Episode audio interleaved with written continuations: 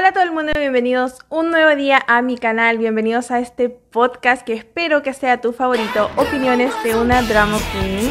Estoy muy feliz, creo que van a estar súper sorprendidos con este drama, porque hace bastante tiempo que me estaban pidiendo ustedes chiquillos eh, que hiciera dramas antiguos.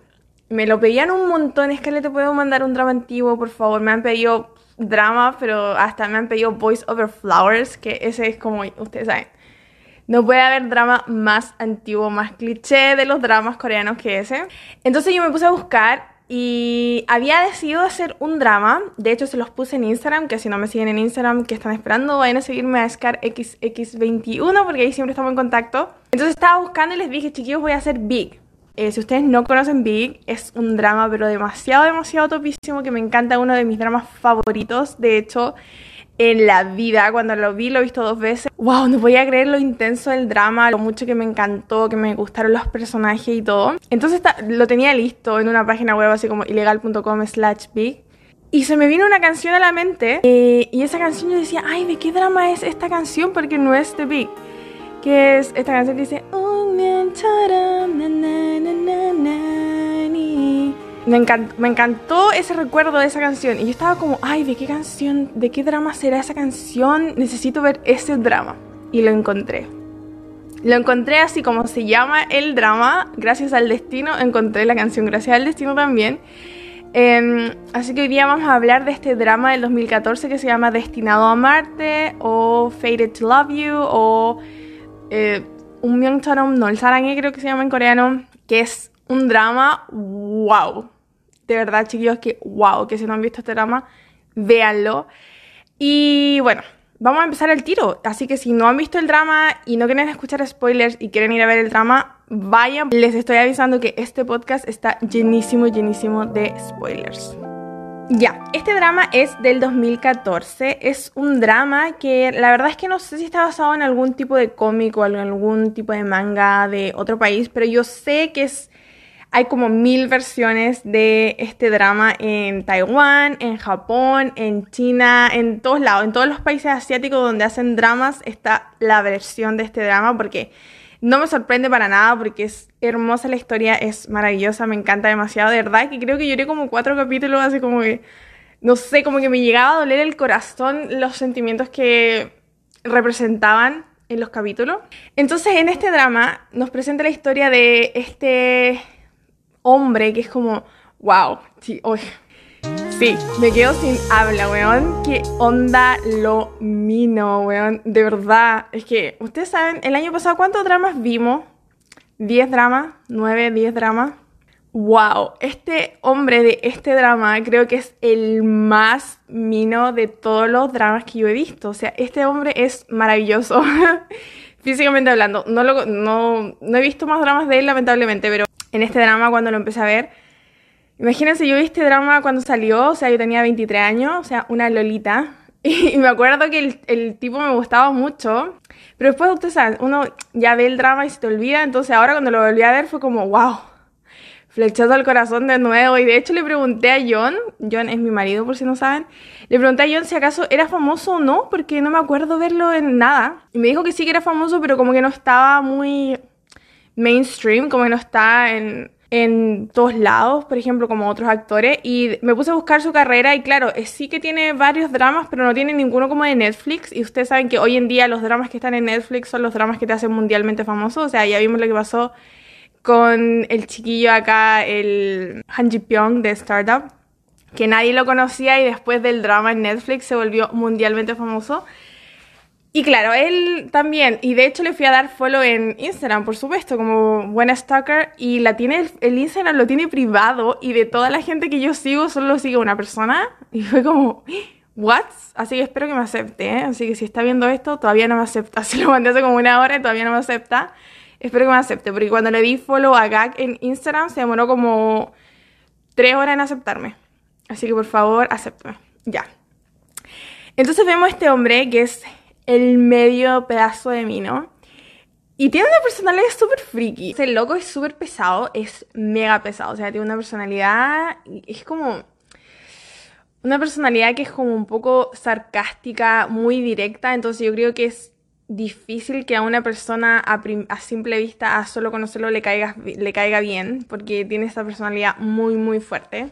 Entonces empezamos la historia con él. Él eh, tiene una novia, una novia que tiene hace muchísimo tiempo, que se llama Sera. Ah, por si acaso, él se llama Lee Gon, que me acordé mucho del drama El Rey, porque él también se llamaba Gon. Solo que él era como Gon y él era, este es como Gon como una O de diferencia, pero el mismo nombre. Y entonces él está planeando casarse y es súper divertido porque el tipo es muy ridículo. Y si ustedes, si ustedes me conocieran en la vida real, yo también sé como, sé como seria. Yo cacho que la gente cuando me conoce dice como, ay, ella es como muy seria, pero yo también hago las mismas estupideces que él, así como creer este espía, ir en la calle, hacer como tan, tan, tan. Yo hago las mismas estupideces, entonces como que me sentía muy identificada con el personaje. Eh, de él, como esas ridiculeces que él hace todo el rato porque yo en la misma casa de pescado. Entonces me, me maté la risa todo el rato. Todas las escenas que él sale, él es súper cómico, o sea, la embarró el tipo súper buen actor. La risa esa que tiene como que pareciera como de personaje malo de película Disney, así como guajajajaja, es muy chistoso, yo no sé cómo le hacía todo el rato. Yo, de verdad que cuando estaba viendo el drama cada escena, yo decía, Weón, se tienen que haber estado cagando la risa los que grababan el drama mientras grababa las estupideces que hacía él, porque era como muy imbécil, sobre todo cuando hacía con la cosa de los dedos con el caracol. La cosa es que nos muestran esto y luego nos muestran a la chica, a la protagonista que se llama Kim Myung. Eh, Myung, que aparte del el nombre de mi cuñada, me parecía súper raro escucharlo todo el rato. Se llama Kim Myung. Entonces ella es como una chica, mm, la típica que diríamos eh, de otros dramas, que es la típica tonta de los dramas, pero ¿saben que No la encontré tonta, ¿saben que ella no? Me parecía como que realmente me, mm, me transmitía ingenuidad y un poco como de baja autoestima que la llevaba a tener esta actitud frente a la vida. Entonces, por ejemplo, en otros dramas, como que uno dice, ay, qué tonta la protagonista, pero ya, pero date cuenta, pero date cuenta. Con esta chica me pasa, me pasa algo muy distinto, que es como que puedo ver que ella realmente tiene muchos problemas de autoestima, que no se sabe valorar a sí misma, entonces como que deja que la pisoteen y para ella es normal, es como no, es que así es mi vida y lo voy a aceptar, esa es mi vida, eso es lo que me toca y listo. Entonces, realmente sentí que era muy genuino la, la forma de ella de ver la vida. Entonces, en ningún momento yo pensé como, ay, que es tonta, ¿no? Yo decía, pucha, qué lata que se encuentra atrapada en una situación así. La cosa es que nos muestran estas dos personas. Eh, y con, por un lado, está comprando un anillo y él quiere el mejor anillo porque él, obviamente, drama coreano, él es mega multimillonario y se quiere eh, proponer, ¿cómo se dice? Promover, no. Le quiere proponer matrimonio a su polola, a su novia. Entonces está buscando el mejor anillo de la vida y él quiere el mejor, el mejor. Y me reza la cara de la vendedora, así como, ¿quién es este loco? Así que pesado. Y ella, por otro lado, está haciéndole un favor a una persona porque ella es así. O sea, como que alguien le dice, oye, bárreme el piso y ella va y te barra el piso. Entonces están en un mall y se encuentran por casualidades del destino. Yo no creo en las casualidades y como bien dice el título del drama, era el destino que se conocieran, obviamente. Y a él se le cae el anillo porque chocan eh, y se caen los dos juntos. Se le cae el anillo que le va a proponer a, a su polola, a su novia, el, con el que le va a proponer el matrimonio. Y entonces se le cae dentro de una jaula de un perro. Ahora, el perro era súper mansito, pero lo colocan como que es súper bravo, pero el perro se notaba que era el perro más manso de la vida. Y él le tiene pavor a los perros. Entonces empiezan a correr por todo el mall y era un Rottweiler. Y empiezan a correr por todo el mall toda la tienda, arrancándose del perro, arrancándose del perro. La cosa es que así se conocen. Él la llama a ella que Panji, que, que es perro y Panji es anillo, entonces le dice como el anillo de perro. Y él le dice como que, ay, me trajiste mala suerte porque te pusiste el anillo, ahora no voy a poder proponerme con este anillo porque me va a dar mala suerte, me trajiste toda la mala suerte.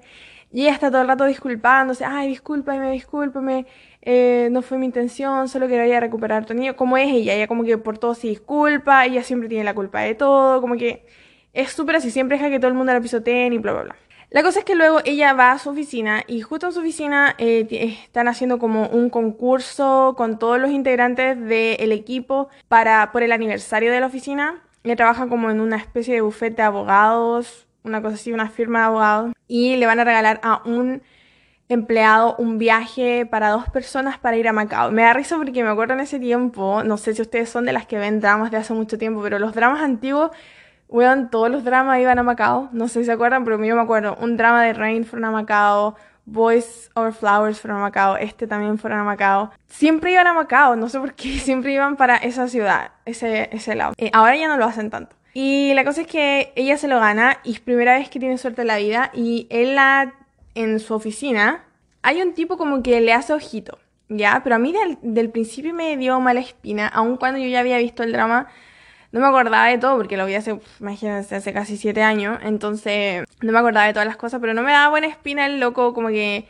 no sé, como que del principio fue como, es, no, too much. Y ella queda como súper encantada porque se da cuenta como que él está haciendo ojito, bla, bla, bla.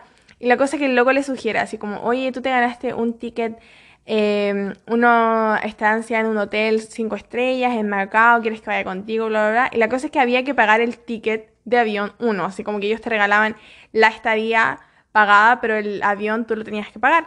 Y la cosa es que ella, así como muy, le paga el ticket a él, o sea, nada que ver. Y llegan los dos a Macao. Y ella está súper emocionada y la amiga le dice así como, ay, cuando estén en la noche en la habitación, déjate llevar y que tu cuerpo y no sé qué, bla, bla, bla. O sea, como que eh, sí, eh, se toquen y se hagan cositas en la noche. Y así como, ay, no, no, qué? ¿Cómo, ¿Cómo puede hacer eso? No, ¿cómo se te ocurre? No, no inventes. Y la cosa es que por otro lado nos muestran a el noble, al protagonista, al Icon, que él se va a mm, Macao también, porque él se quiere, eh, le quiere proponer matrimonio a su polola en Macao. Y él hace, bro, Así como todo lo que la escala odia, así como súper pomposo, coloca fotos por todos lados, por la calle, eh, una orquesta que toque como una canción de un vals y todo así como muy, muy extra too much para proponerle matrimonio a su polola. Su polola había llegado a Corea, ella es una bailarina de ballet que trabaja en Nueva York y la cosa es que cuando la, niña se va, está a punto de irse a Macao, la llaman del ballet de Nueva York y le dicen como Sarah, porque se llama Sarah. Sarah, tienes que volver a Estados Unidos porque tú eres la bailarina principal. ¿Y ustedes qué creen? Obviamente la polola se va. Ahora, no juzgo yo mucho que ella se fuera o no se fuera, siento que mm, la entiendo en cierto punto que ella se fuera porque es como algo profesional que ella quería cumplir en su vida, su trabajo, obviamente ella tiene sus prioridades, ¿cachai? Ahora, la forma en la que ella lo hizo no me gustó, la encontré súper fea, porque yo si es por eso, si me están diciendo, pero súper, súper de la nada, yo le digo, ya, me voy en dos días, me voy a Macao, le explico a mi pololo, y de Macao me voy a Nueva York. Pero simplemente irte porque ella simplemente se va, no, ni siquiera le, nada, se va y le deja un mensaje de audio a él en el teléfono diciéndole discúlpame, yo sé que me ibas a pedir matrimonio, pero tengo que volver a Nueva York eh, y tengo que hacerlo y después volvamos y sigamos. Y bueno, ellos llevan seis años pololeando y él la ha esperado caleta. Entonces yo como... Mm, yo dije, a ver, ya, y ahí si yo soy el loco, igual considero mis prioridades, ¿ya? Esto viene de una persona que tuvo relación a distancia por mucho tiempo, entonces, sí, eh, es difícil tener una relación a distancia, entonces... Eh, cuando el loco se, decepciona mucho y luego dice así como, ah, que al final siente como que su relación no va hacia ningún lado y que al final la niña, la cera, como que ha tomado otro camino, eh, lo entiendo, que lo sienta así, o sea, imagínate, por un mensaje de voz te dicen, ay, sorry, no poder aceptar tu propuesta de matrimonio, eh, nos vemos el próximo año, y yo como, eh, what the fuck, no, loca, no, así no se hacen las cosas. La cosa es que entre esto que está en Macao nos muestra la parte ridícula del drama, que es ridícula, es muy ridícula, pero a la vez me dado mucha risa y es muy chistosa porque son cosas muy cortitas. No es como, por ejemplo, en True Beauty, que trataban de meternos como la comedia a la fuerza y se hacía como largo y eterno un rato de comedia porque se veía todo muy forzado y muy largo. Entonces, estos eran como sketches muy cortitos que medían entre medio para la historia. Entonces, este, el Egon, él tiene una tienda de químicos. O sea, él tiene como champú, jabón, una tienda, una fábrica, una empresa. Entonces ellos tienen toda esta línea, o sea, son una multi mega empresa multinacional coreana. y ellos compraron una fábrica de jabón en una isla muy pequeña cerca de Seúl. La cosa es que en esta fábrica él la cerró y despidió a todo el mundo porque él quería hacer otra cosa. Entonces los de la fábrica, que es una isla muy pequeñita, eh, se quieren vengar y quieren hacer todo lo posible para que no lo haga. Entonces ellos lo siguen a él a Macao. Ahora, el plan que ellos tienen es el más estúpido de la vida. Es muy estúpido porque lo único que se pueden ganar es una demanda y nada más. Porque su plan era drogar a Gon con un Viagra y que él tuviera relaciones sexuales con una prostituta y luego grabarlo y con ese video chantajearlo para que él no cerrara la fábrica de jabón. Es el plan más estúpido que he escuchado en mi vida, pero bueno, ese es el plan de ellos. La cosa es que ya, pues llenan una botella de este Viagra y le echan un montón de Viagra, un Viagra natural. Entonces como que no te va a dar efectos secundarios ni nada, sino que es como un Viagra súper natural hecho de plantas. Y lo ponen en una botella con agua. La cosa es que por casualidades del destino se lo toma la millón, se lo toma la chica. Y luego al rato, estos como ven que Mm, cuando no se ha tomado la botella de agua, le ponen droga a otra botella con agua y esta sí que se la dan directamente al Icon y él se la toma y ya, pues. Llega la hora de la noche y pasa lo que tiene que pasar. Ellos tenían todo, todo, todo, todísimo planeado para que la prostituta llegara a la habitación 200... ¿Cuál era? 200, eh, no, era 2009 y la Millón se estaba quedando en la habitación 2006 del mismo hotel, o sea, estaban al frente el uno del otro.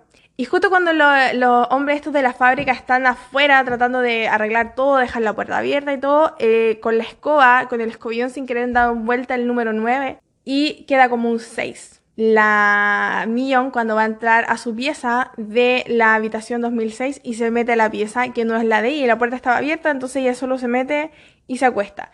Y ella piensa que la, persona que está al lado de ella es este tipo que le había hecho ojito en su empresa, eh, que es un abogado así como súper rancio, no tiene ni un pedazo Entonces ella está como súper mal así y se empiezan a colocar los dos súper horny.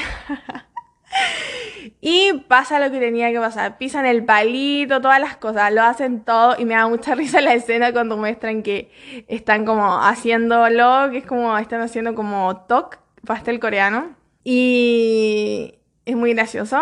Y el otro día ellos despiertan, imagínense el shock, weón. A mí pasar esto yo me mato, weón. ¿Qué onda? Imagínense el shock de ella cuando despierta y ve a un hombre que no conoce al lado de ella en pelota y ella está en pelota también, o sea, desnudos. Weón, me mato. Y o sea, obvio los dos gritando, ¡guay! La cuestión. Y bueno, ella tiene el privilegio de ver a esa, pero pedazo de escultura de hombre desnudo. ¿Para qué vamos a decir que me da, no vamos a decir que me da un poco de envidia? Y ella así como, va, va, va, y los dos están, pero obviamente él se enoja un montón. Y justo entran los tipos de la isla. Ay, así lo queríamos pillar y bla, bla, bla. Y entran grabando, lo lamentamos, pero tenemos que hacer el plan así para que no cierre nuestra fábrica la weá. Y cuando ven a la chica, que no es la prostituta que ellos habían contratado, sino que es esta chica millón, justo es la cuñada de uno de los dos tipos de la fábrica. Entonces él cree que la Millón también está metida en todo esto. La cosa es que después de todo un enredo, él finalmente le cree a Millón que ella no tenía nada que ver con esto. O sea, como que ya le cree y le dice que se vaya. Ya te puedes ir a tu habitación y no sé qué. Cuando ella se va a su habitación, se encuentra a este abogado de poca monta con la prostituta con la que el, loco se tenía que acostar. Y están los dos ahí como en un masaje todo erótico arriba de la cama. Y ella se queda, la millón se queda como, what the fuck is this? O sea, primero te costeo tu pasaje, segundo te doy estancia gratis porque al final era de ella, era su premio. Y venía y metía otra mina y la mina encima se pone sus cosas. No, güey, o sea, se puede ser un poquito más versa.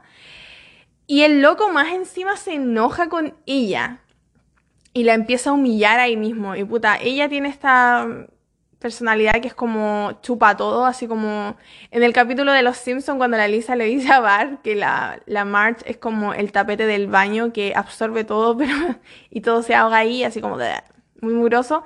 Ya ella tiene como ese tipo de actitud, como que absorbe todo y no dice nada. Entonces el loco la está humillando un montón, le está diciendo que cómo se te ocurre, pensaste que acaso yo era tu novio, yo soy de la nobleza, bla, bla, bla, yo soy un abogado, tú eres una chica cualquiera, hijo me andaría contigo, o sea, el weón está con una puta. Oye, sin ofender a las prostitutas, pero le está diciendo a ella que ella es una chica insignificante bla, bla, bla, y el loco está con una loca que acaba de conocer y que más encima que le pagaron para eso, entonces como, ¿de qué te las dais del loco súper juicioso con las mujeres, ¿cachai?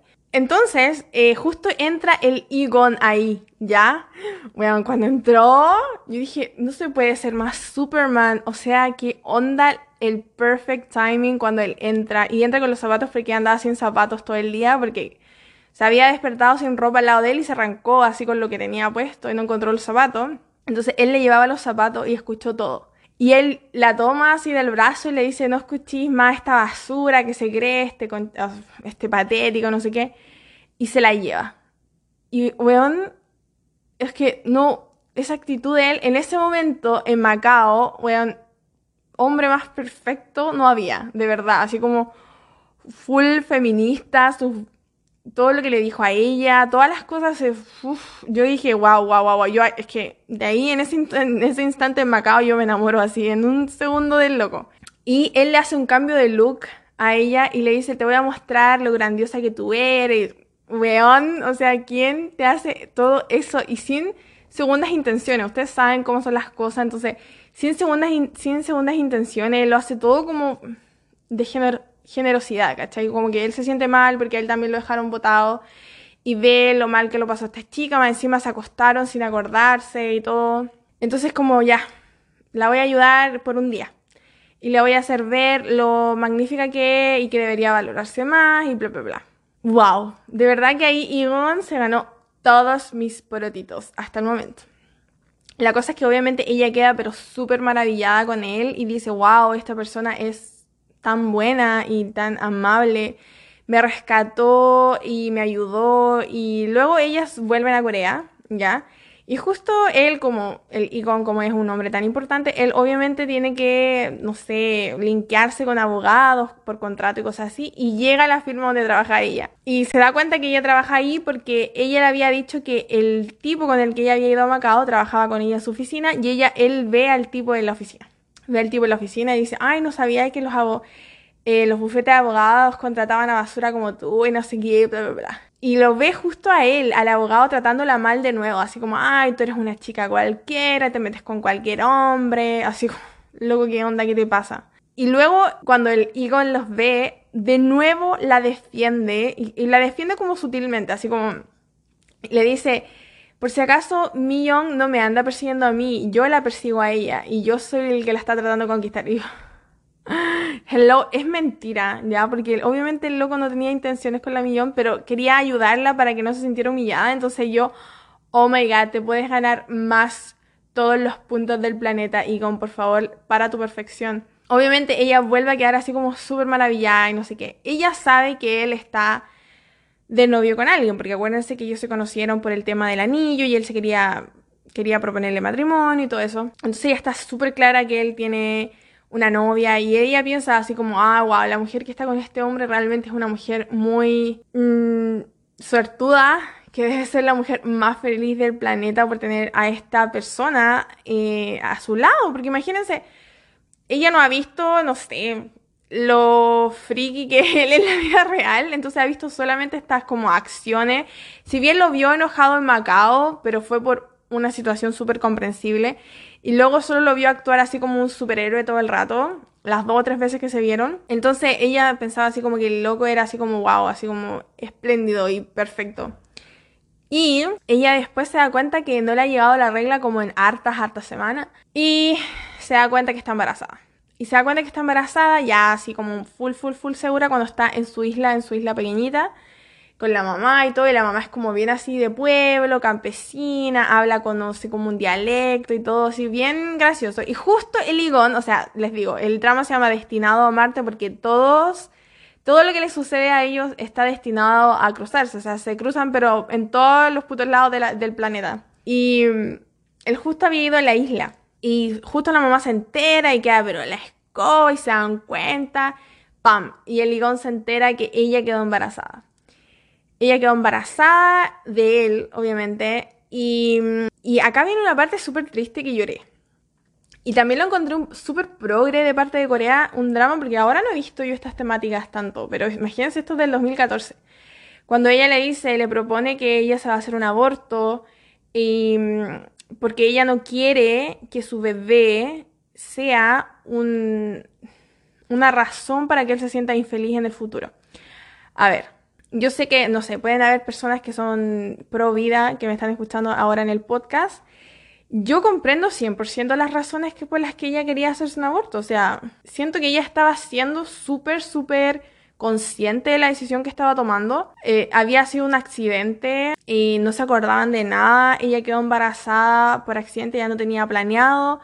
Eh, tener un bebé no está socioeconómicamente segura en la vida, no tiene un empleo seguro no conoce de nada a este hombre. Ella solo, todo lo que conoce es que sí, es una persona amable, pero más allá no conoce nada. Sabe que él se quiere casar con otra mujer. Eh, ¿Qué podía esperar de esta persona? Entonces encuentro que ella estaba siendo súper inteligente cuando le dijo que se iba a hacer un aborto, que ella no quería traer a este mundo a un, a un niño y que ese niño después fuera maltratado por la vida porque su papá no lo quería y el, el niño se sintiera mal. Porque ella dijo, ahora, ahora y Gon puede decir que sí, eh, voy a tener a este niño, pero cuando él se case y tenga sus propios hijos, mi hijo va a ser como que mm, el niño, el guacho, el niño de afuera, el ay, que lata que venga. Entonces, la entendía 100%. Y él le dice que sí, que se haga el aborto, que él la va a acompañar a que se haga el aborto, porque ella no tendría que ir sola, lo cual me parece súper bien. Y le dice, yo te voy a acompañar al hospital y te voy a llevar a hacerte el aborto. Ahora, en ese tiempo el aborto en Corea era con las tres causales, entonces cuando llega al hospital em, le preguntan a ella que si acaso estaba inconsciente cuando quedó embarazada, que, que firmó un papel y todo, ahora, y ella dice que sí. Al principio ella se había ido sola al hospital, pero luego él la encontró, así como que se van todos a buscarlo a los hospitales de la ciudad, y él la encuentra y va con ella a la consulta con el doctor y luego le preguntan a él si acaso él, confirma que ella estaba inconsciente cuando quedó embarazada y él dice que sí que lo confirma, entonces ya pueden proceder a eh, hacer el aborto. Y justo le hace una ecografía, obviamente, para cerciorarse que ella está embarazada y todo, y escucha los latidos del bebé. Ahora, no sé si realmente puedes escuchar los latidos del bebé como a las 5 semanas de embarazo, pero bueno, sigamos con la historia del drama. La cosa es que cuando ella ya está ahí para hacerse el aborto, lo cual, weón, me dio mucho miedo. O sea, yo solo me imaginé.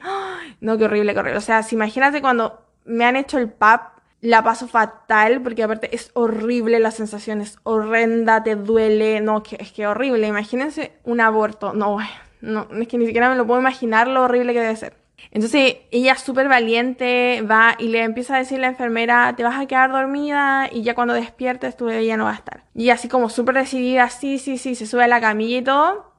Y entra él a salvarla. ¡Ah, weón! Es que puede haber algo más emocionante. ¡Ah!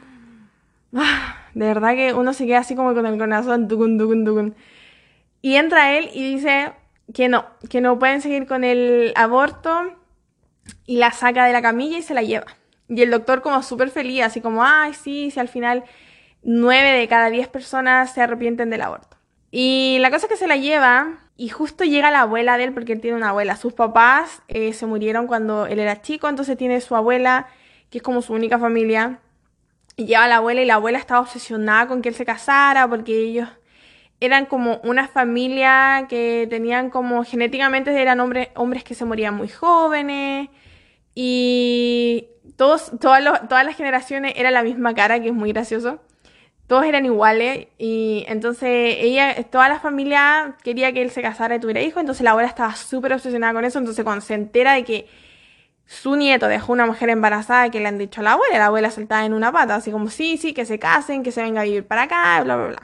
La cosa es que la abuela llega y eh, se casan ellos en un día. Ahora, si ustedes vieron el, el drama, ustedes dirán, pero ¿cómo se casaron tan pronto y cómo los casó esta persona? Bueno, es que en Corea las personas cuando se casan es solo un maestro de ceremonias porque para casarte tú solo firmas un papel en el registro civil, tomas una hora que ni siquiera es como por ejemplo en Chile que te hacen una ceremonia, bla, bla, bla. No, en Corea te entregan un papel, una forma, tú pones tu nombre, los nombres de tus padres, firmas y listo. Te demoras como 5 o 10 minutos en el trámite. No es nada, simplemente registra que tú estás casado. Y la ceremonia en sí la hace cualquier persona que es un maestro de ceremonia. Entonces, eso es lo que ellos hacen. Por eso ellos pueden hacerlo ese mismo día. Porque no es algo realmente como una iglesia o algo así. Es, se hace en cualquier parte. Entonces, ellos ese mismo día se casan. Y cuando el Icon se está yendo a Seúl de nuevo. Y creo que podemos darnos cuenta que a él le gusta un poco ella. Como que, no sé, a ver. Él igual está enamorado. Porque se nota que está enamorado. Porque él después, él llora por la novia y todo. Pero mm, ustedes saben, somos seres humanos. Y te puede llamar la atención otra persona, aunque tú estés enamorado de alguien, a lo mejor, no sé, hay una persona en la calle que pasa y tú dices, ¡ay, qué persona tan guapa! y no sé qué, o qué persona tan interesante. Entonces, él tiene como esto de ella, así como que ella como que le llama un poco la atención, la encuentra bonita, y ahí está, como que sí, me llama la atención, es tierna, es bonita, tiene como esos, sentimientos hacia ella, como algo muy tibio, pero que está. Los de las fábricas, ¿cierto? El cuñado y estos que le habían puesto la trampa, le dan a entender a él que los habían drogado. Y él, obviamente, le dijeron esto y volvió a ser el Egon, el friki, el que es pesado y todo esto. Volvió a ser esta persona. Porque se dio cuenta, oye, que lo drogaron. Y obviamente que no se enojaría que, imagínate, ahora estés casado con una mujer que no vaya a tener un hijo que tú no querías tener, no planeaste nunca no, no podías estar con la mujer que tú querías, todo porque te drogaron por un plan estúpido. Y él cree que la Millón, porque la Millón es de ahí, también estaba metida en el plan. Entonces cuando Millón llega a Seúl, weón, la trata como el puto orto. A ver, no la trata mal en el sentido de que la maltrata físicamente o algo así. Así como eres una mujer, no sé, mala no sé qué. No, no es eso, pero la trata mal en el sentido de que es insensible. Como que está bien, está siendo sincero y todo, pero tenéis que llegar a ser tan insensible con ella y ser así como, por si acaso tú a mí no me importas, no, no malinterpretes esta situación, estamos casados por el bebé, luego de que el bebé nazca tú y yo no somos nada, no te hagas ninguna imaginación en tu cabeza, yo estoy enamorado de otra mujer, así que no quiero que pienses que tú a mí me gustas o algo, no vamos a dormir juntos en la misma cama. Bueno, eran todas cosas válidas y todas cosas que realmente eran así. Pero tenéis que ser tan hijo de puta para decirlo así como, porque ella es claro, ella es como tan blandita y ella es como, como, como un perrito. Me lo imaginaba como un púdula ella. Y ella, sí, sí sé. Pero se nota como que el corazón por dentro se le rompe en mil pedazos. ¿Por qué? Ustedes dirán, ¿pero por qué? Si se acaban de conocer. Pero tomen en cuenta lo que ella conoce de él, que él era este héroe maravilloso que la salvó en todas estas ocasiones y que se quiso casar con ella para tener al bebé. Entonces imagínense, era como héroe tras héroe tras héroe loco, era maravilloso. Entonces cuando llega ella a la casa de él y él la bañan con este Ice Bucket Challenge, como que le dan un balde de agua con hielo en la cabeza porque él cambia del cielo a la tierra con ella, pude sentir su, crack, crack, crack, su corazón quebrándose en el fondo y de verdad que lloré. Se me salieron las lágrimas, lo admito. Me corrían las lágrimas porque yo dije, ay, si yo tuviera si estuviera en esa situación, van que así, porque ya dijiste que sí, todo. Puta, no sé, no sé, de verdad que no, no sabría si yo actuaría tan diferente a ella, no sé. Seguramente yo le respondería, pero yo lloro con cualquier cosa, entonces me parecía súper valiente de ella que no llorara, porque yo seguramente me hubiera puesto a llorar en ese mismo instante. Pero a la vez podemos ver que él cuando le dice esas cosas, él se siente súper mal. ¿Por qué? Porque ella no le dice nada. Entonces él es como, ¿por qué ella no es pesada conmigo como yo estoy siendo pesada con ella? Es como, oh, hablar con una pared, pero él quiere como que ella le caiga mal, onda, sé pesada, sé odiosa, hazme odiarte, como para yo seguir con mi polola. Y la loca no, como que la loca hace todo lo contrario, es súper soft, súper blandita, súper todo como para que a él le guste, ¿ya? Entonces, mientras ellos están ahí, ella está durmiendo en el sillón, obviamente. Todos los días se empiezan a acercar un poquito más.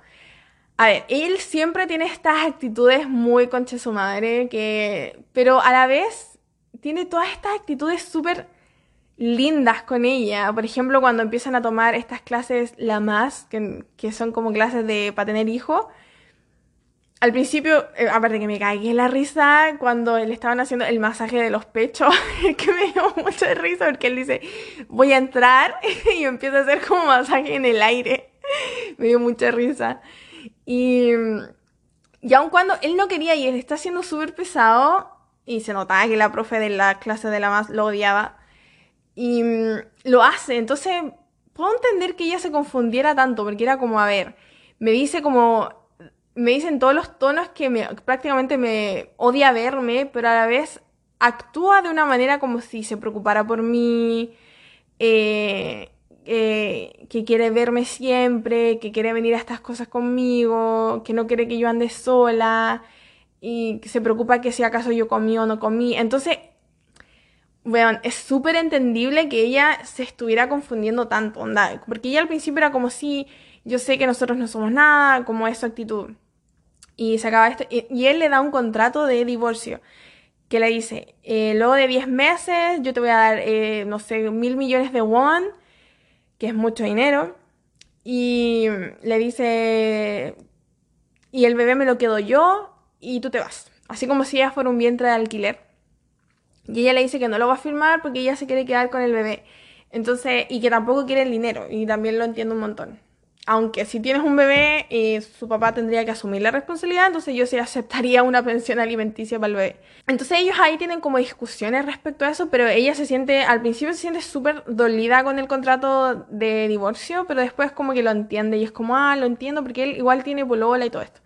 Obviamente él no le dice a la polola todo esto y se lo, se lo mantiene para él. Y en este intertanto, ella conoce al segundo, al chico, porque ustedes saben, los dramas coreanos siempre tienen un segundo chico que siempre tiene que estar ahí al acecho. Pero ¿saben qué? Creo que será primer drama en mi vida. Creo que debe ser. Primer drama en mi vida que yo quería que ella así full, full, full se quedara con el protagonista, porque yo siempre me engancho del segundo. Ustedes saben, Pekino siempre tiene la corona, después se la llevó Han Ji Pyong, eh, luego en True Beauty se la dimos a Han So Jun, la corona del chico que amamos del drama. Ahora, con Egon le quita la corona a todos. como que sí, era como que nunca me acordaba, no me acordaba de un drama que yo dijera, wow, el segundo, pero el segundo es súper amable, saben que lo encontraba, pero un personaje súper lindo, respetuoso, nunca, nunca cruzó la línea con ella, lo cual me parecía magnífico, nunca hizo cosas malas como para tratar de quedarse con ella, siempre fue súper leal con ella y con la felicidad de ella, lo cual, bueno, el loco perfecto también, súper buena onda. Buen amigo, buen amigo, eso es, un buen amigo de ella, entonces bacán. Se conocen, obviamente el Igon se pone celoso de él, pero a ver, tampoco eran unos celos enfermizos, sino eran como celos así como, ¿qué es este como, ¿qué es, ¿y qué soy vos? A ver, ¿qué soy vos? Pero ya de eso no pasaba, no era así como celo enfermizo de, ay, ¿por qué andáis con otra? Y no sé qué, no, eso que, olvídate, yo jamás aguantaría una cosa así. Era como que él le decía al otro, así como, ¿y quién soy vos para estar aquí? Una cosa así, que, que llegaba a ser un poco chistoso. Me recordaba un poco a la relación que tenía el Namdo San con el Han Ji Pyong en Startup en algunas ocasiones. Pero ella jamás, o sea, jamás de los jamases piensa en él como algo más, porque al principio ella estaba confundida y pensaba que era un cura, pero después le dice que no, que no era un cura, y que ella se había confundido, ya, ella lo perdona, porque al final él conoce todos sus secretos, sabe todo, entonces la apoya un montón, entonces como, ya, sí, te entiendo, igual estoy agradecida contigo por todo lo que has hecho por mí, entonces te perdono que no me hayáis dicho que tú no eras cura. Entonces el drama empieza a avanzar esto, pues ya están, y ellos se empiezan a conectar de verdad a un nivel súper íntimo. Así como, a ver, no se dan besos, no se dan cosas, pero yo creo que ese tipo de relación que nace de la amistad es el tipo de relación más pura que hay, ¿ya? Porque su amistad nace de eso, porque al principio ellos no se gustan así físicamente como tensión física, y ay, tenemos que hacer cosas, para nada. Entonces todo lo de ellos nace realmente de una amistad. Como que se empiezan a hacer amigos dentro de este matrimonio falso. Y empiezan a decir, oye, vamos a tener un bebé juntos, entonces tenemos, empecemos a, hacer cosas de padres juntos. Entonces, de esta relación de hacer cosas de papá juntos, por ejemplo, cuando le, le leen libros a la, a la, al bebé la guatita, todo eso, les nace un cariño que lo encuentro súper maravilloso y súper lindo y se veía súper genuina la forma en que estaba naciendo su amor, por ejemplo, cuando ella a él le lava el pelo. Y ahí a él, después de eso, él empieza, vean, es que me cagaba de la risa todas las escenas en las que ellos iban a acostar y que él, porque yo les dije, él es muy ridículo en todo el 90% del día. Todas las escenas en las que se iban a acostar y él quería abrazarla y como que hacía como con los brazos, que los brazos de pulpo como que se le iban y él era como, no, no, no. Y él súper extra en todo momento. Weón, me cagaba de la risa de lo ridículo que era. Así como, no, es que te pasaste por buen actor y súper cómico, súper chistoso. Y ella, yo me daba risa que como ella no se, no se daba cuenta que el loco al lado estaba como, no, no, no, en la cama. Y eh, eso era súper chistoso. Entonces después de estos sentimientos, que son sentimientos reales, pero sentimientos que no están siendo reconocidos, porque es como, a ver, siento cosas por esta persona, pero no sé qué es lo que estoy sintiendo. Le empieza a él esta sensación de querer estar con ella, una cosa más física. Entonces él va al doctor y me da tanta risa cuando le dice, porque él le pone a ella caracol, le tiene este sobrenombre que se llama caracol. Y le dice al doctor, hay un caracol que me vuelve loco. Y el doctor dice, ¿un caracol? Sí, sí, hay un caracol que me vuelve loco. Porque es muy sexy la noche. Y el doctor es como, tú encuentras a los caracoles sexys, este caracol se me sube al cuello y me chupa. El caracol te está chupando el cuello. Entonces, como, weón, estaba cagada de la risa. y le ponen a él esta weá de caracol de, de mentira en el cuerpo. O cuando él hace el caracol con los dedos. ¡Ay, qué manera de reírme con el caracol! Y después sus empleados también hacen la cagada de caracol. Bueno, eh, es muy chistoso. ¿Saben por qué más encima? Es muy chistoso porque cuando yo tenía como 13, 14 años, eh, a mí me gusta mucho escribir, me gusta mucho escribir historias. Entonces yo estaba escribiendo una historia de amor y con mi prima. Y con mi prima las dos escribíamos esta historia de amor.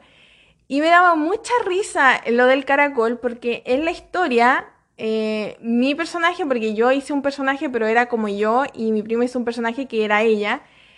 Eh, mi personaje tenía un hijo y yo no le quería poner nombre a mi hijo, entonces mi hijo se llamaba Caracol. entonces me daba mucha risa porque ellos después también le ponen un nombre a su hijo que es caca de perro. Le ponen este nombre porque no le quieren poner un nombre de persona, entonces dicen deberíamos ponerle un seudónimo al feto y le ponen así como caquita de perro. Entonces, en mi historia de hace tantos años, mi hijo se llamaba caracol, caracolito. Entonces mi prima siempre me decía, ay, tú y tu caracolito. Tu... Entonces me daba mucha risa todo el tema de él con el caracol, el caracol. Y cuando hacía el caracolito con, con los dedos. Y la cosa es que, imagínense, todas estas cosas están pasando, es obvio que se están enamorando. Entonces ella empieza a sentir mucho miedo de que, pucha, se está enamorando de verdad de esta persona. Y se tienen que divorciar ya tienen este contrato y de hecho hablan, tienen un montón de conversaciones súper profundas, súper lindas que me gustan mucho. Cuando ella le dice a él, quizás después de los 10 meses voy a ser egoísta, voy a querer que tú te quedes para mí, no voy a querer que tú te vayas de mi lado. Y él como que entiende mucho y él le dice a ella, hay una escena que me gusta mucho cuando él le dice a ella, si acaso ella es tonta, le dice, ¿acaso tú eres tonta?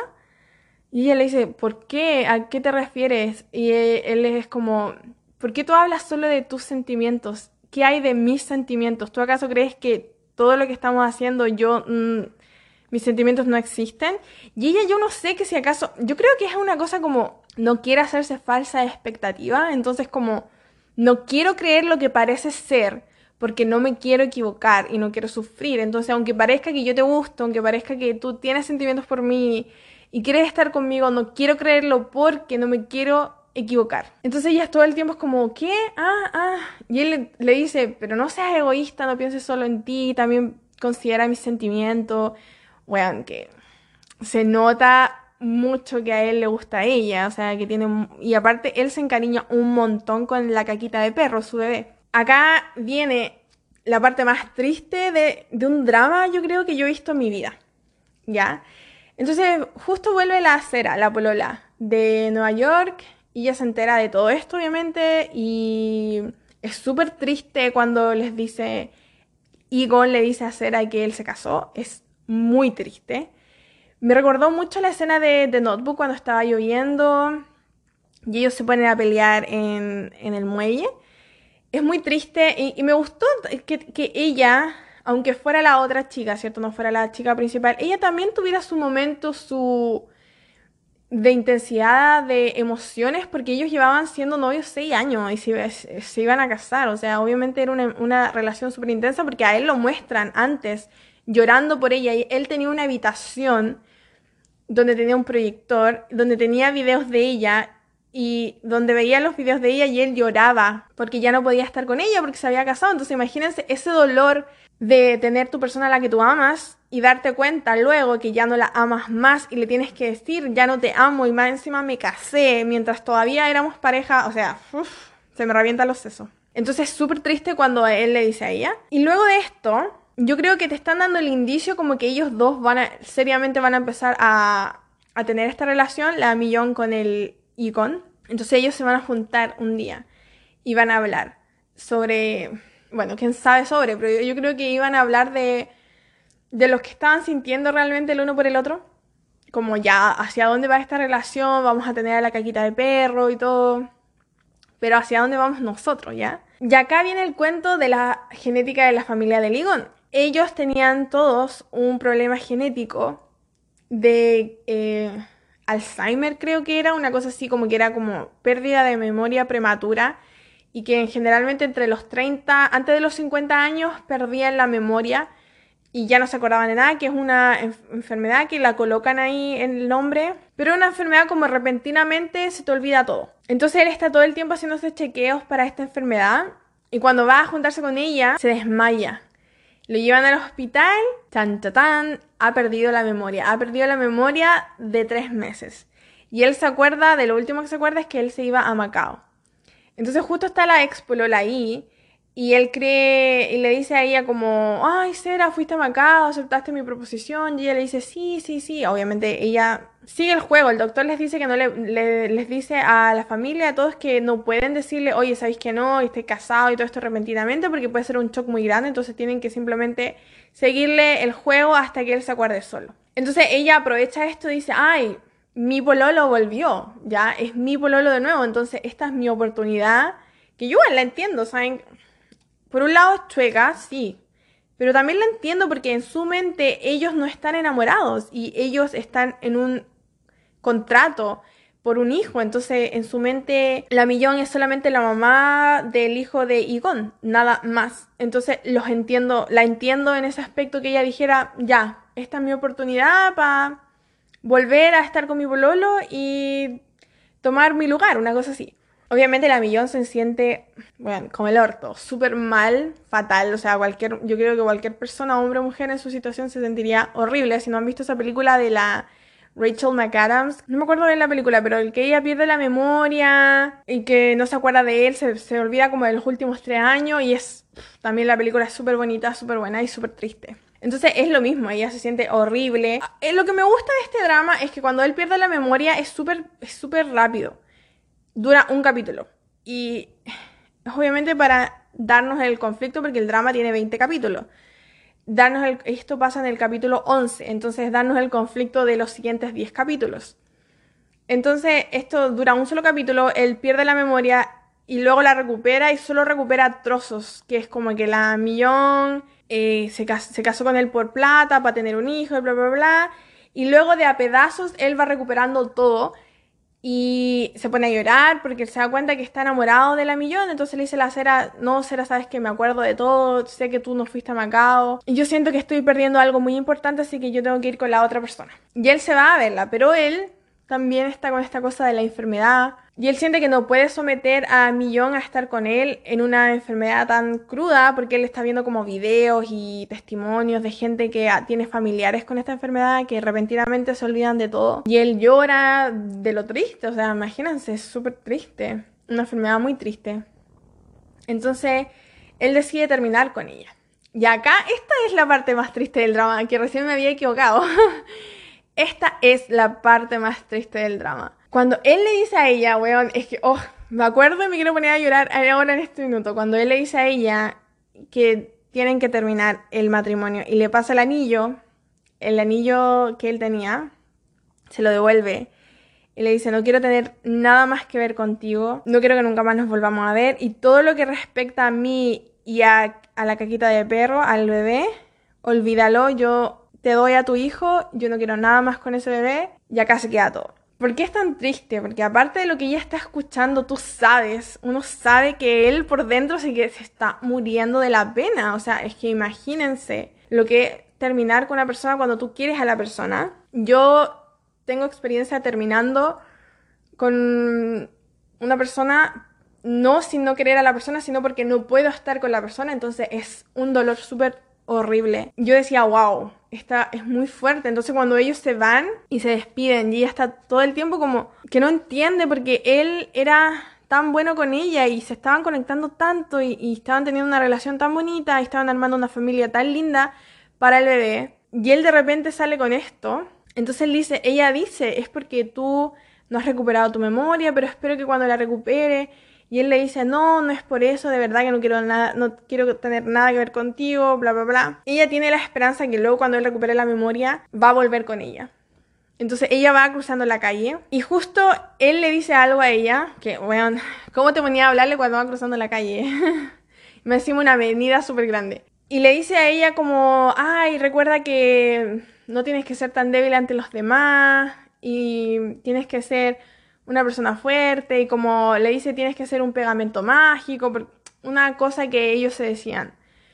Entonces cuando ella escucha esto y sigue caminando a la calle, se da cuenta, él recuperó la memoria porque eso él me lo había dicho en Macao. Entonces ella se da vuelta y le dice, Igonshi, Igonshi, lo llama, Igon, Igon.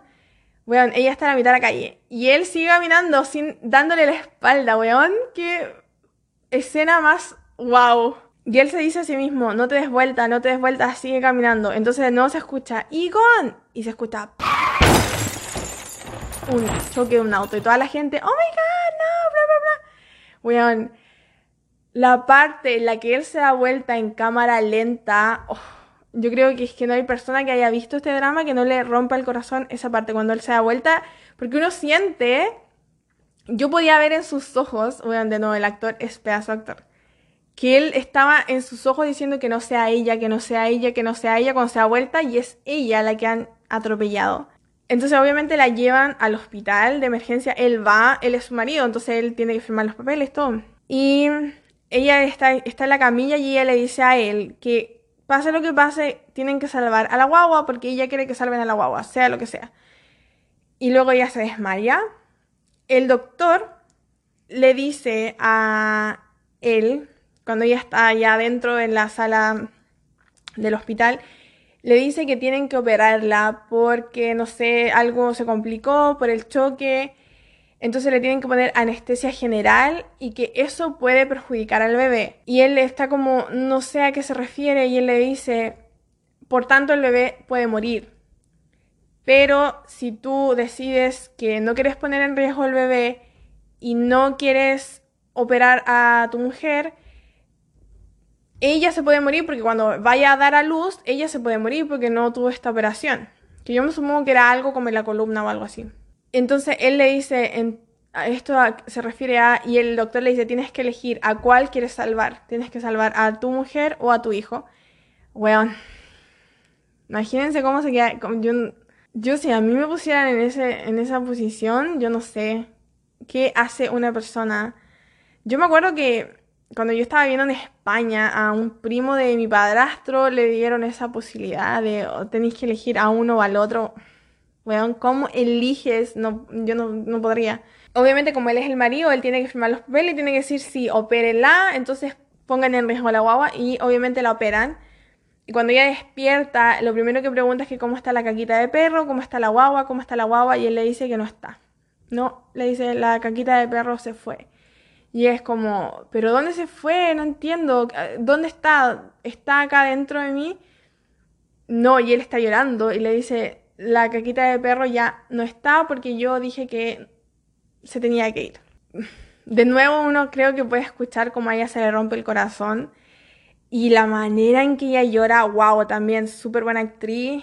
Eh, lloró con una intensidad y justo llega la mamá, llega la abuela.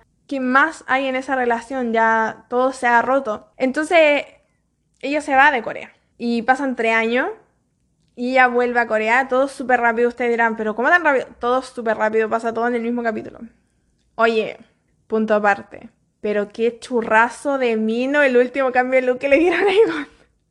Porque en el drama él tiene cuántos, como tres looks. El segundo no me gusta, se el pelo liso. No, no es mi estilo. El último, Chef Kiss. Chef De verdad que de verdad. Wow, wow, wow. El último look que le dan a Egon tiene mil puntos. Se ve, pero pedazo de mino. las mata. Se ha vuelto. Eh, espero que me haya aceptado en Instagram. Todavía no me acepta. Estoy mirando. entonces, él en estos tres años no se ha olvidado de ella, pero es que ni siquiera un ápice. Ella se fue a vivir a Francia, ahora ella es súper famosa porque ella dibujaba súper bien desde siempre. Em, durante este tiempo él ha seguido toda su carrera así, era mega fan de ella. Ella se volvió súper famosa, se cambió el nombre, se puso Ellie Kim, ya no es Myung. Y mm, él, toda la carrera. Entonces después ella vuelve a Corea y tiene una exposición. Ella ya está tiene una relación más cercana con el segundo chico que se llama Daniel, pero ah, son amigos cercanos, como que él está como, le ha dicho, onda, como que a ella le gusta y todo, pero ella está ahí como, ay, todavía no estoy lista para eso, si tú me quieres me esperas, si no te entiendo, como esa onda ya. No, ni siquiera amigo con cover, un amigo que podría llegar a, una cosa así.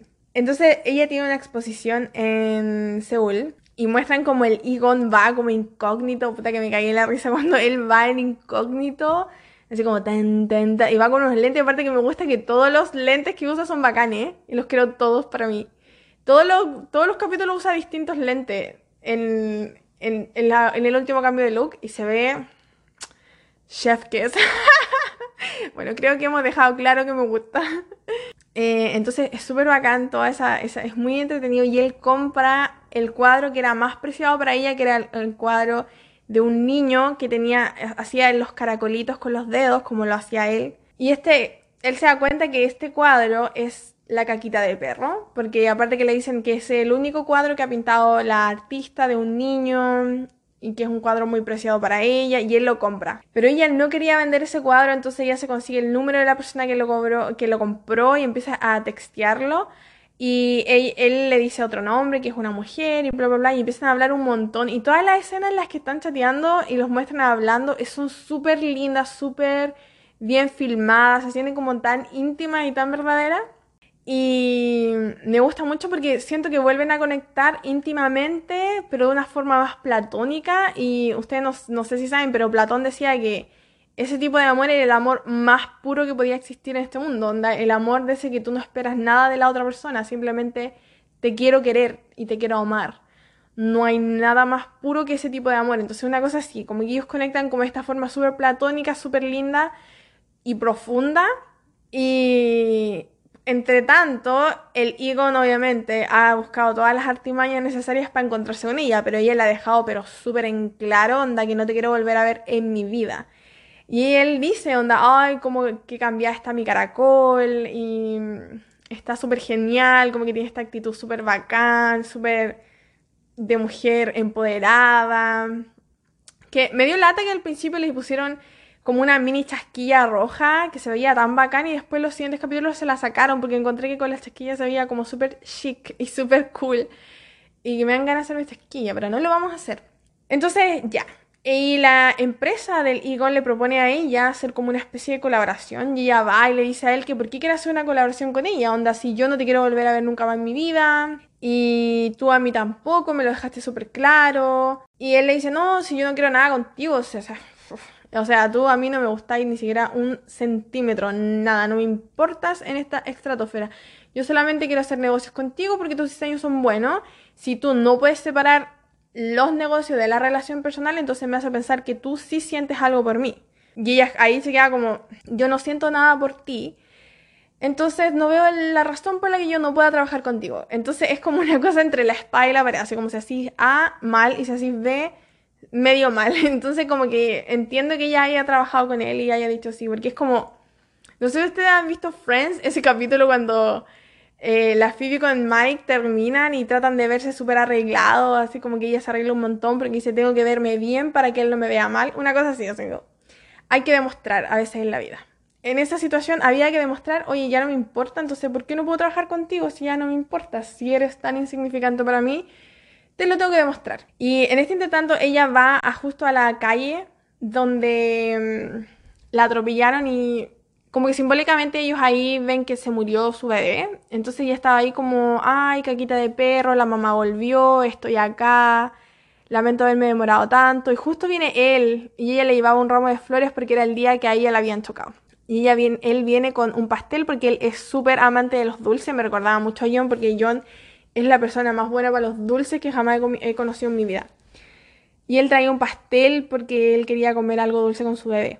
Entonces ella lo ve ahí y le dice por qué él viene acá si él le había dejado en claro a ella que él no quería nada que ver con la caquita de perro y que no venga nunca más a esta calle y que deje el recuerdo tranquila para ella porque que la entiendo también, o sea, ella en, en sus recuerdos y en lo que ella le, en su experiencia, en su vivencia, él le dijo, no quiero, no tengo nada que ver contigo ni con tu hijo y llévatelo, entonces, y justo el hijo se muere por decisión de él prácticamente. Entonces, ¿qué estáis haciendo acá en la calle? O sea, ¿con qué derecho venía a hablarle a mi hijo? Es como venir a hablarle a su tumba, o sea, ándate a la concha de tu madre. Lo entiendo. Pero también entiendo, claro, porque uno ve las dos perspectivas y uno sabe la verdad, que él lo había hecho todo por su enfermedad, entonces también me siento mal por él, y me duele el corazón. Y él cuando le dice, él le dice como, ah, qué tona mamá es tan genial, mamá no, quiere ver a papá ni siquiera en pintura, no lo quiere ver nunca. ¿Cómo papá puede dejar ir a mamá? ¡Ay, que de verdad!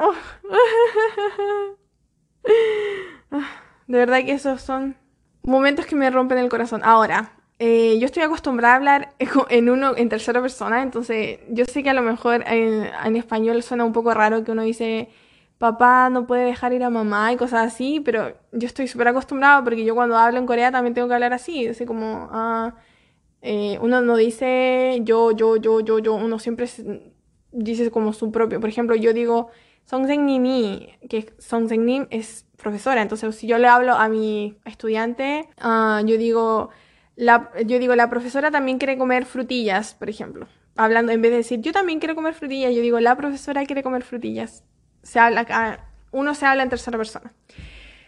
Eh, dato curioso aparte.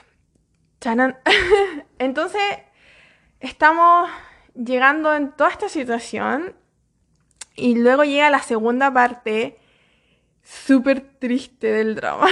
que cuando ella se da cuenta que él era el que había comprado el cuadro.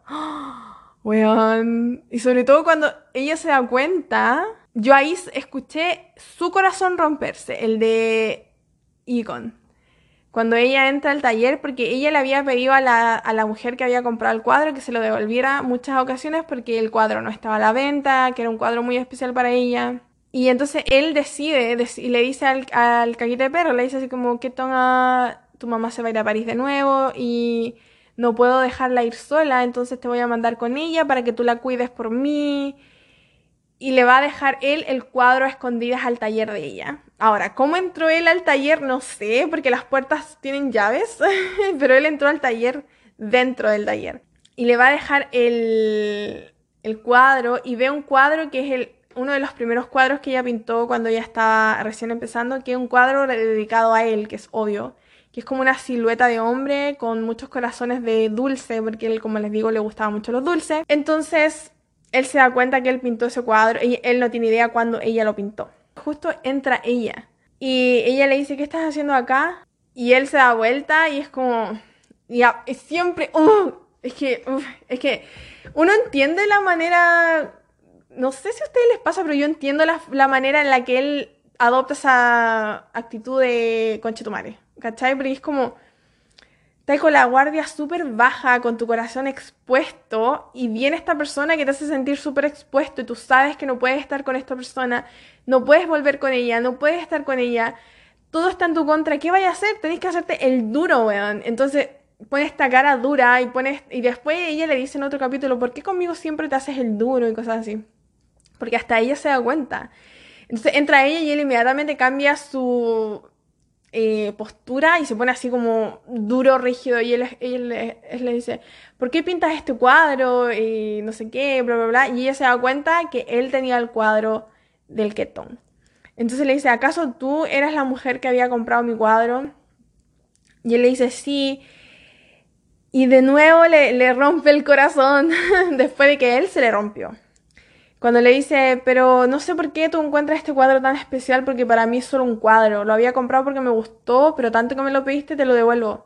Porque no sé por qué es tan especial, pero no es más que un dibujo. Y pone esa canción, eh, Goodbye my love. Y él baja la escalera lentamente. Y en cada peldaño yo veo, siento como se le queda el alma atrás. Y yo como, ay, no, última. Y ella se queda destruida dentro, o sea, imagínate que te digan eso, así como el único recuerdo que tú tienes de tu hijo y el papá, que tú ya lo recuerdas como un conche tu madre que ni siquiera se da cuenta lo que significa eso para ti.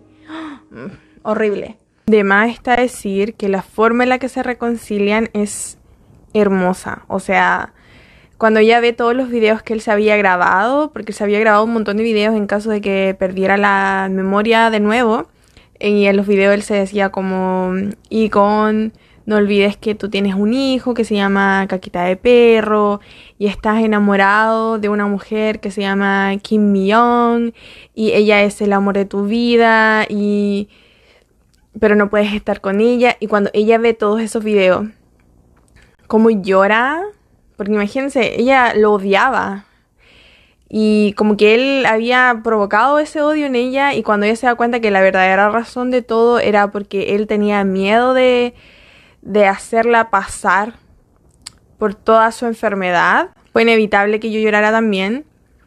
Y después, sobre todo, me dio mucha risa cuando se reconciliaron como delante de toda la prensa y todo el mundo los vio dándose un beso y todo. Me encantó, de verdad que me encantó.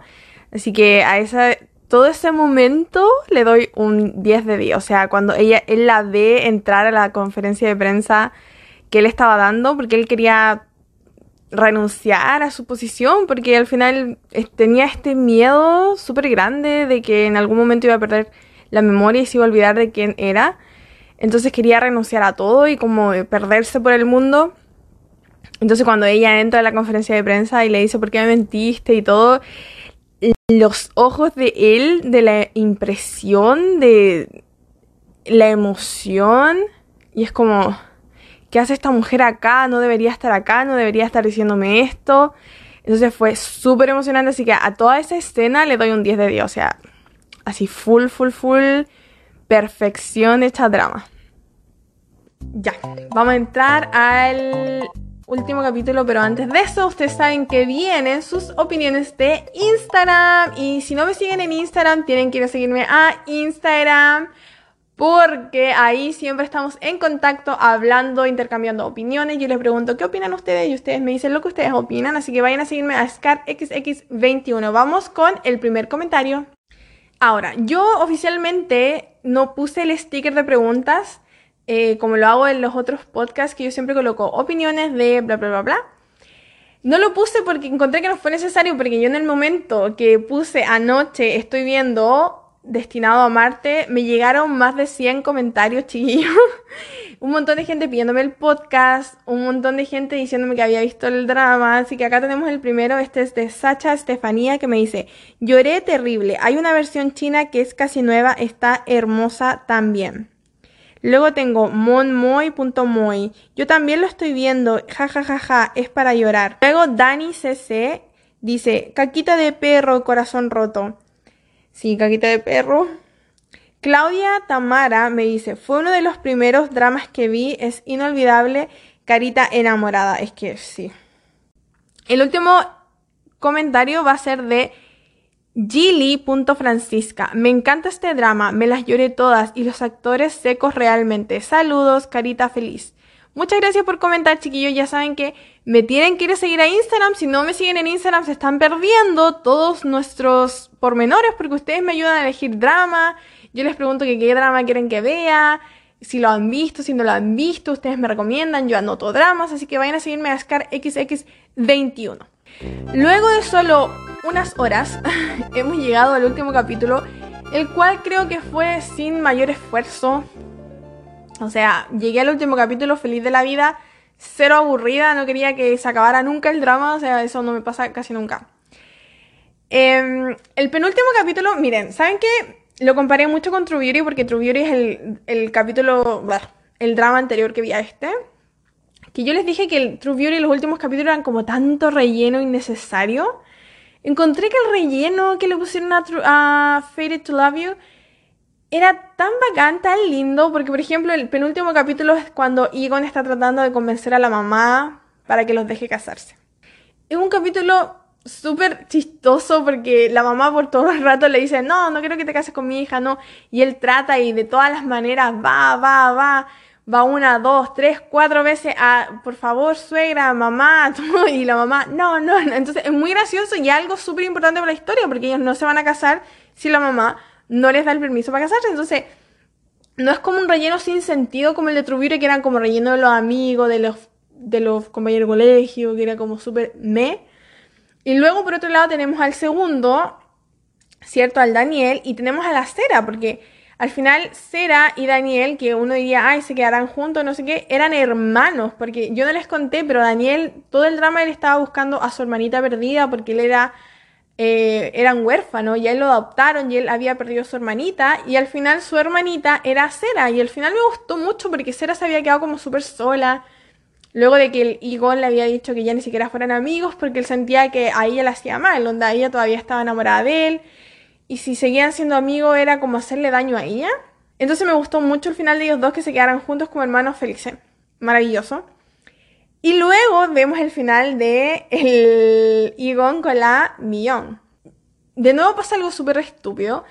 Porque el Egon con la Millón que no querían tener hijos hasta luego. Entonces el Egon le dijo a la abuela como que iban a esperar, no sé, unos seis meses o algo así, que él quería disfrutar, porque el loco estaba que cortaba las huenchas por estar con ella y quería disfrutarla. Entonces, después de tanto, imagínense, tanto tiempo sin poder, amándola y sin poder estar con ella, y ahora que por fin estaba con ella, quería estar solo con ella. Entonces la abuela le dice al, al asistente, a los dos asistentes que tiene él, que tienen que hacer que todo lo que pasó en Macao pase de nuevo. Y el asistente, él sabía lo que había pasado en Macao, que era que le habían puesto esta, este Viagra eh, natural en las bebidas. Entonces, hacen algo súper poco legal, se lo pasan al bartender y el bartender les pone estos polvitos dentro de, los, de las bebidas alcohólicas que ellos beben en su noche de luna de miel. Entonces, ellos esa noche se van a su pieza y todo súper drogados, igual que Macao, así como no saben dónde está y no sé dónde estoy, como si estuviera lo más cura de la vida. Y de nuevo hacen lo que tienen que hacer para ser bebés, pisan el palito, todas las cosas. Y de nuevo ponen una escena súper cute que es distinta, pero al igual super, te dejan súper claro lo que está sucediendo cuando se pegan como combo en las manos. Y...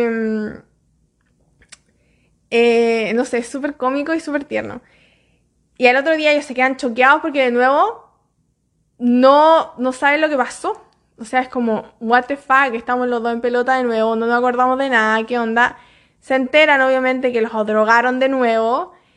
Y, pero lo dejan pasar y después ya la segunda noche por fin pueden consumar su matrimonio conscientemente, que ya lo han hecho más de una vez y no se acuerdan nunca, por fin lo pueden consumar.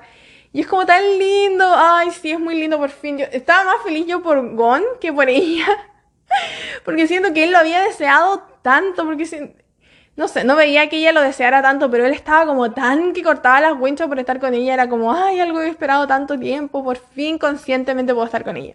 Y después al tiempo la muestran a ella que tiene Sangduni, que son gemelos, está embarazada de gemelos y se muestra cómo pasa el tiempo y su gemelo ya tan grande y luego lo muestran a él leyéndole un cuento a los gemelos y ella vuelve a ser como la Kim Mi-young de siempre con los lentes, la, la del principio, antes del cambio de look. Y encontré tan lindo el final y ahí termina, así como ellos son felices. Agarran a los niños y los muestran mega felices.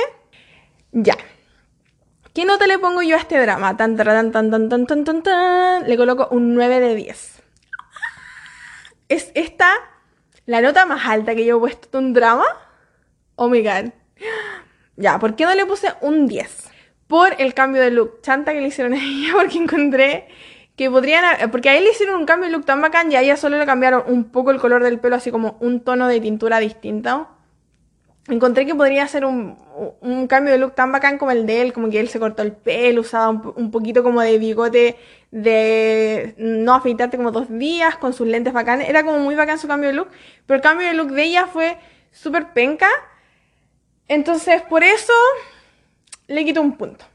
El resto, todo, pero perfecto. que 잘했어. 수고했어, 진짜. Pero perfecto. Pero 9 puntos de 10. ¡Ah, qué emoción! Es que me encanta, me encantó el drama de verdad, chicos. Si no han visto este drama, están escuchando el podcast. Véanlo.